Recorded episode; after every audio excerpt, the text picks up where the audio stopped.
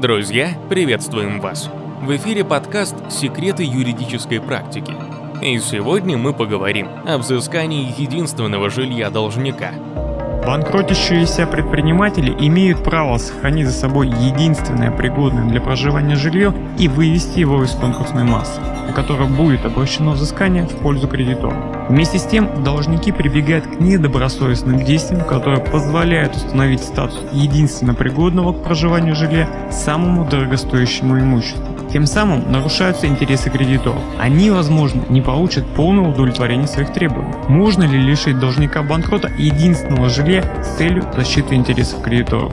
Расскажу об одном деле. Индивидуального предпринимателя признали банкротом. Он обратился в суд с целью признать дом, в котором он зарегистрирован и в котором проживает он и его семья, единственным жильем, и исключить указанный дом из конкурсной массы. Ходе судебного разбирательства было установлено, что в указанном доме должник зарегистрировался сразу после вынесения решения суда о признании его банкротом. Основную же предпринимательскую деятельность должник вел в городе Магнитогорске, а спорный дом находился в Московской области. В конкурсную массу были возвращены квартира должника в Магнитогорске и земельный участок. Однако должник заявил, что проживать он может только в доме в Московской области. Суд пришел к выводу, что должник провел недобросовестность, пытаясь оставить в своей собственности дорогостоящее недвижимое имущество. Ввиду неудовлетворительного финансового положения предпринимателя он не сможет содержать большой дом. В удовлетворении требований должников было отказано. Выводы суда.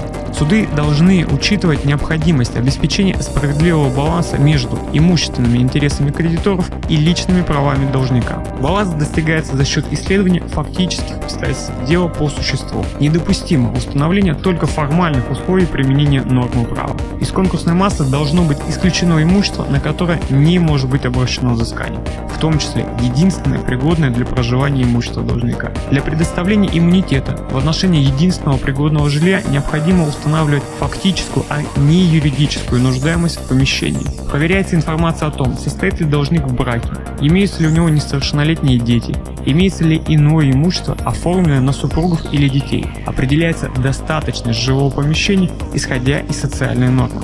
Должник предпринял меры по выведению недвижимости из состава конкурсной массы для целей придания иммунитета наиболее дорогостоящему объекту недвижимого имущества. Супруги не работают, у них имеется задолженность по оплате коммунальных услуг. Ввиду этого суд сделал вывод о том, что содержание дома фактически является обременительным для семьи должника. Именно поэтому забрать имущество у банкрота возможно, даже если это единственное пригодное для проживания жилье.